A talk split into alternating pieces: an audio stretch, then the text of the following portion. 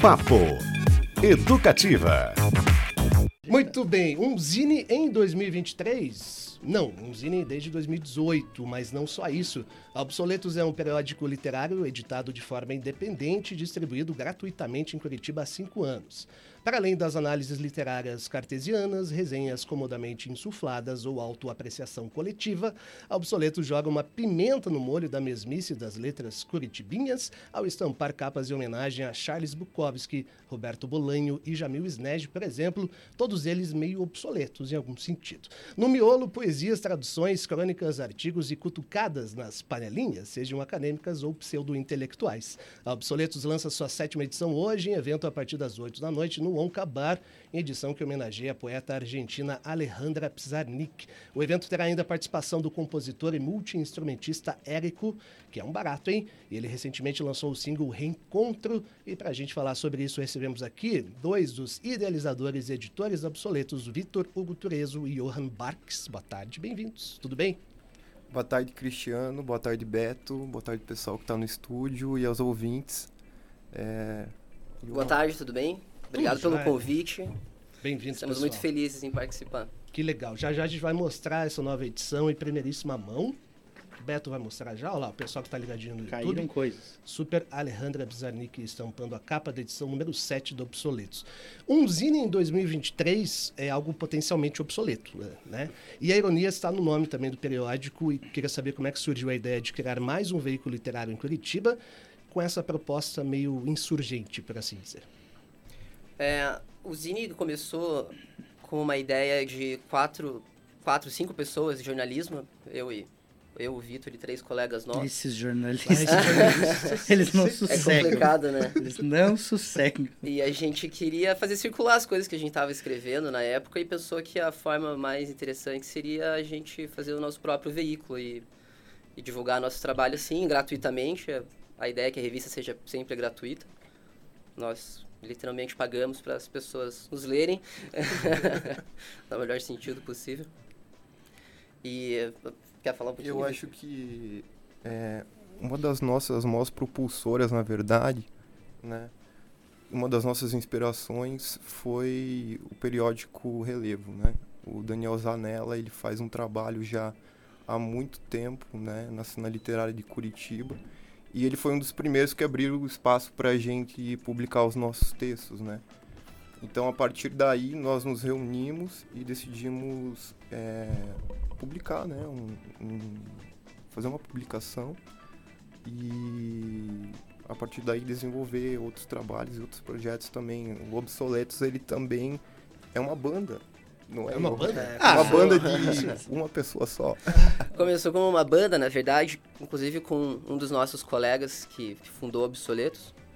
E a ideia veio do nome, na verdade, veio, veio dele, de um conto que a gente gosta muito, chamado Obsoletos, do Chuck Palahniuk, que está no livro é, Assombro. E a gente gostou muito do, do conto e pegou esse nome Obsoletos e depois acabou, a banda terminou, mas a gente carregou o nome pro projeto da revista.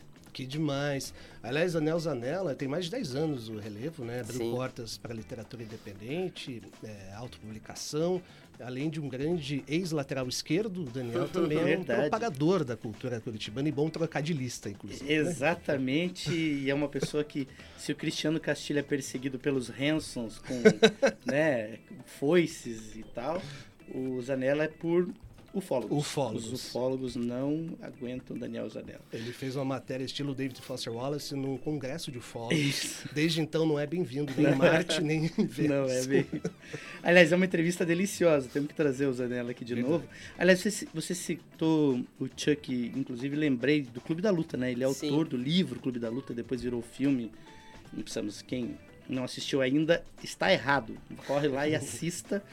É, qual que é a- a- o critério? Como é que vocês fazem para selecionar os escritores e escritoras que são homenageados a cada edição? Como é que isso funciona? É um grande brainstorm? Eu tenho questão, às vezes, de efemérides. E também, quantas pessoas estão envolvidas nesse projeto de vocês? É, hoje o projeto é tocado por mim, por, pelo Johan e pelo Lucas. É, nós tivemos al- alguns dissidentes aí no meio do, do caminho, né? E hoje somos nós- só nós três, O, mas... o Rafael do Lavor também, né? Que é Ah, o sim. diagramador. Sim, o Rafael diagramador também. O Ricardo Berto está tá sempre com a gente aham, também, Como ilustrador. né? Mas eu acho que a gente escolhe a partir das nossas identificações literárias, né? Então, é, eu posso ter uma identificação literária e, e escolhemos a Pizarnik, que diz muito sobre a, a minha relação com a literatura hoje.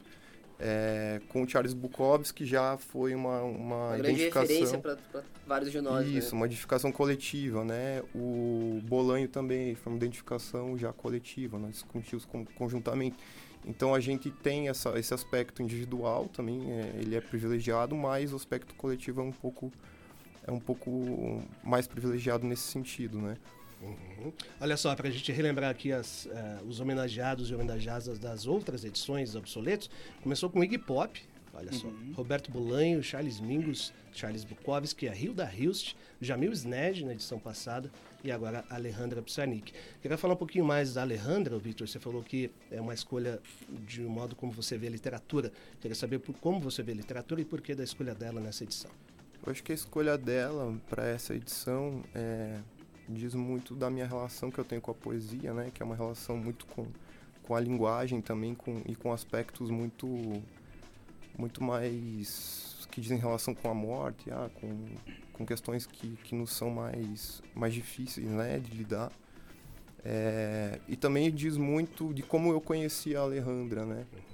Eu fiz uma viagem para a Argentina junto com o Cleverson, que hoje não está mais com a gente no projeto, né? É, nós fomos para lá, ficamos na casa de algumas pessoas que gostavam muito de literatura, pessoas que nos acolheram lá. E depois de uma semana, né, hospedado com eles, é, quando nós fomos embora, eles nos presentearam uma, um livro da Alejandra, né, a poesia completa dela. E eu li esse livro durante uma viagem é, até Rosário de trem, Uhum. né? E não conhecia a Alejandra e a partir dali desenvolvi uma relação muito, muito complexa, muito pessoal com ela, assim, né? Ela se sui- se suicidou, acho que aos 36 anos, Nossa, Uhum. super jovem. super jovem, 72, né? sim, sim. E eu tava passando por um período muito complicado na época também, né? Então a gente acaba se identificando com algumas, algumas coisas, né? E com alguns poemas e, e com o texto dela. Além dela, além dela ser uma ótima poeta, E- e claro. Como ela está representada nessa edição? Eu vi que tem uma carta dela para o Cortázar, inclusive. Como é que foi esse processo aí de pesquisa e como é que ela é homenageada, enfim, na, no Absoluto? Ela é homenageada através das traduções, né? Existem traduções na, na revista. Uma tradução que tem que está no livro dela, o Extraction de la Piedra de, de Loucura, né? Que foi um, um texto que eu traduzi junto com a Natália Agra, de São Paulo, da Corsário Satã, né? Ela me convidou para um projeto em 2018 para a gente traduzir alguns poemas da Alejandra, né? Ela está representada ali através também de um ensaio meu que fiz, né, para homenageá-la.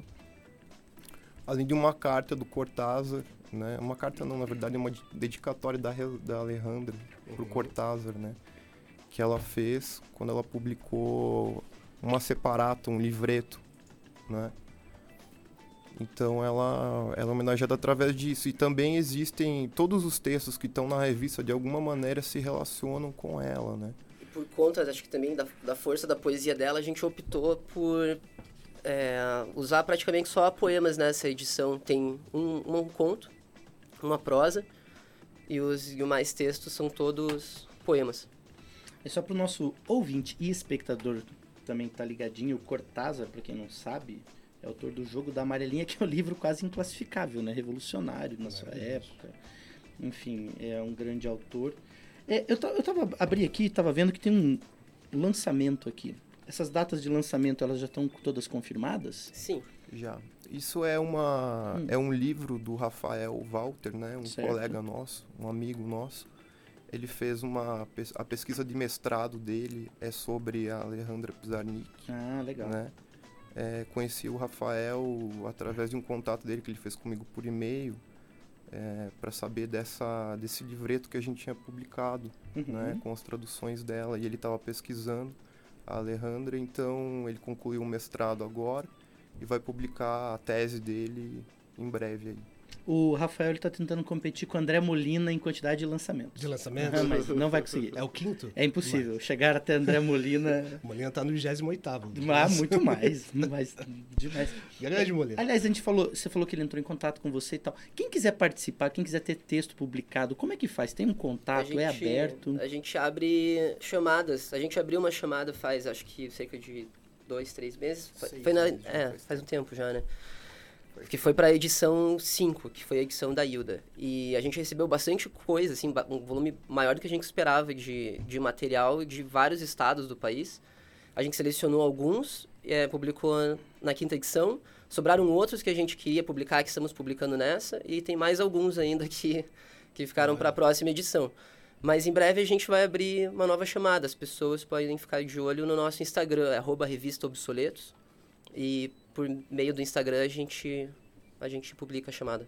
Maravilha, pessoal. No Papo Educativa de hoje, a gente recebe aqui o Vitor Hugo Turezo e Johan Barks, dois dos idealizadores e editores da revista Zine Obsoletos. Sétima edição em lançamento hoje, logo mais às 8 da noite. Véspera de véspera de feriado, hein? É uma boa. Em evento no Onca Bar, bem ali na Trajano Hells. O Onca por si só já vale. É, grande Ieda Godoy, um beijão daqui.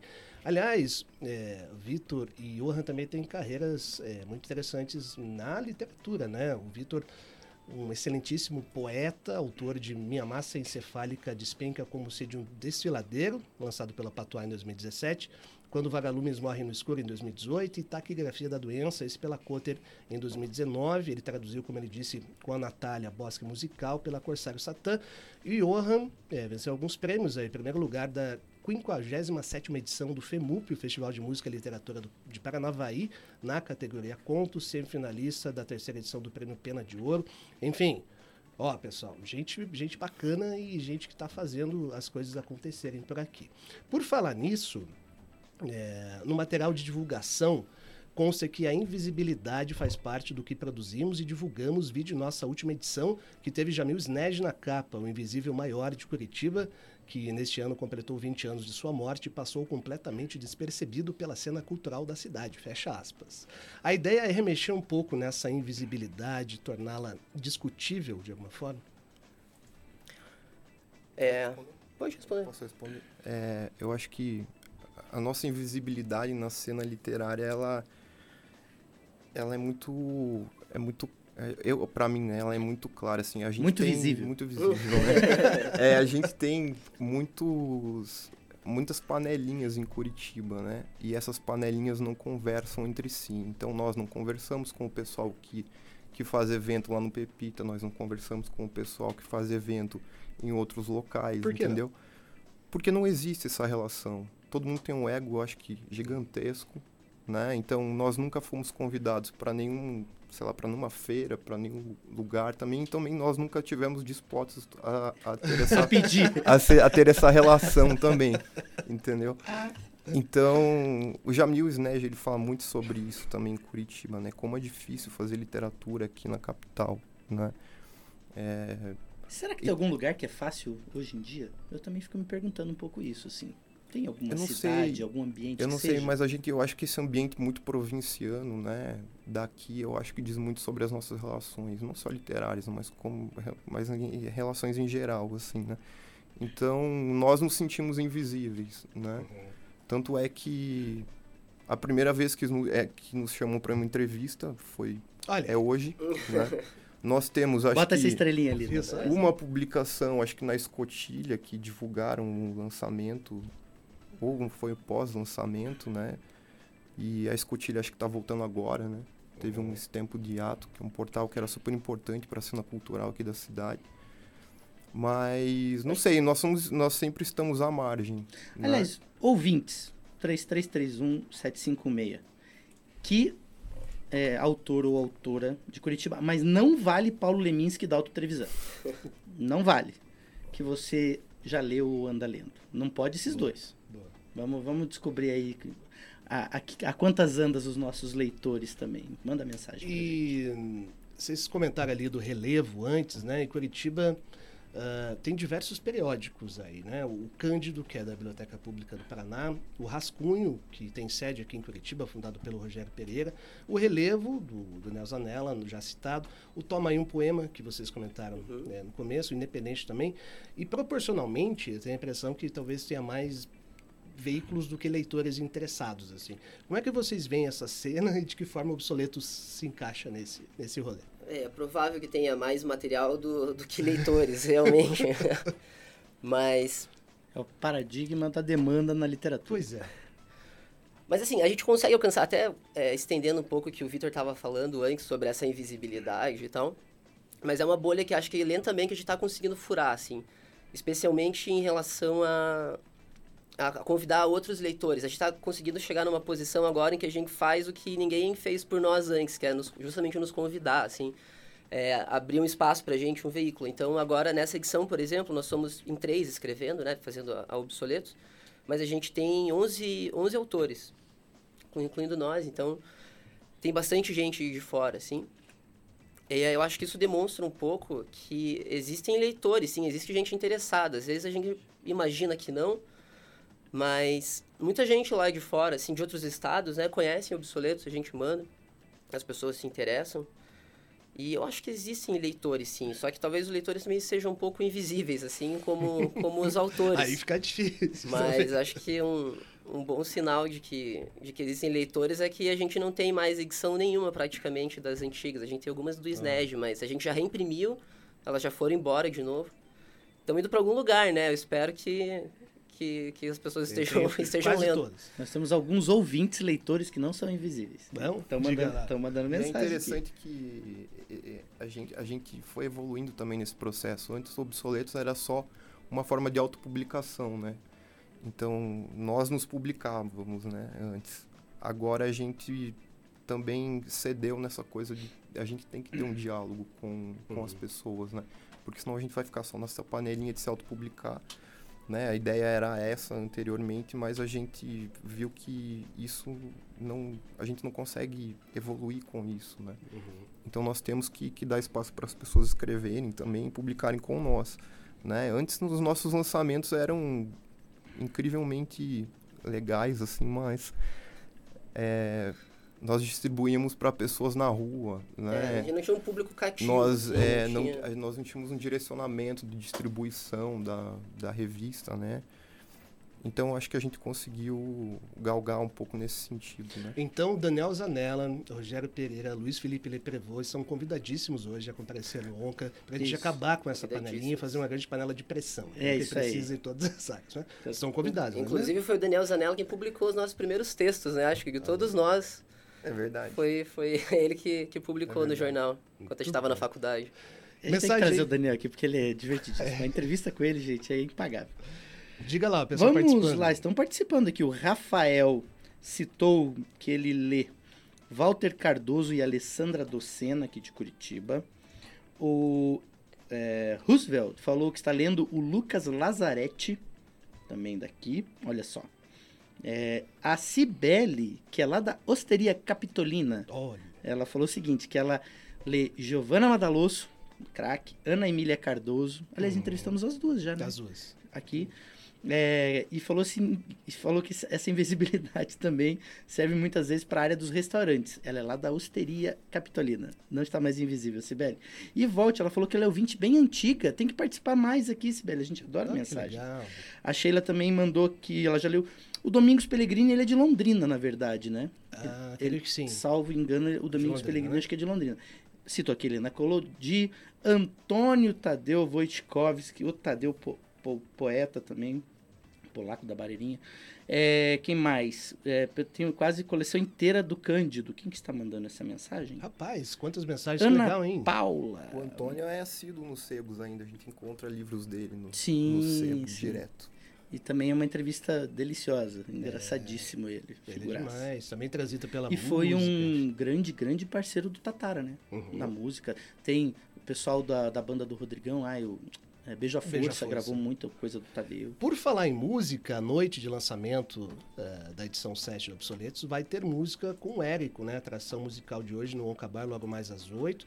A ideia é que o conceito de Obsoletos, que vocês confirmaram que começou como uma banda de homens só, se expanda também na música. E comenta um pouquinho sobre o som do Érico que vai rolar hoje. O Érico é um, um amigo nosso, né, de longa data, né. É, ele vem, vem galgando aí um espaço na cena independente aqui de Curitiba já há alguns anos, né. É, eu particularmente adoro o som dele, o som dele tem uma pegada é, mais... Eu julgo um pouco como uma pegada meio emo, meio...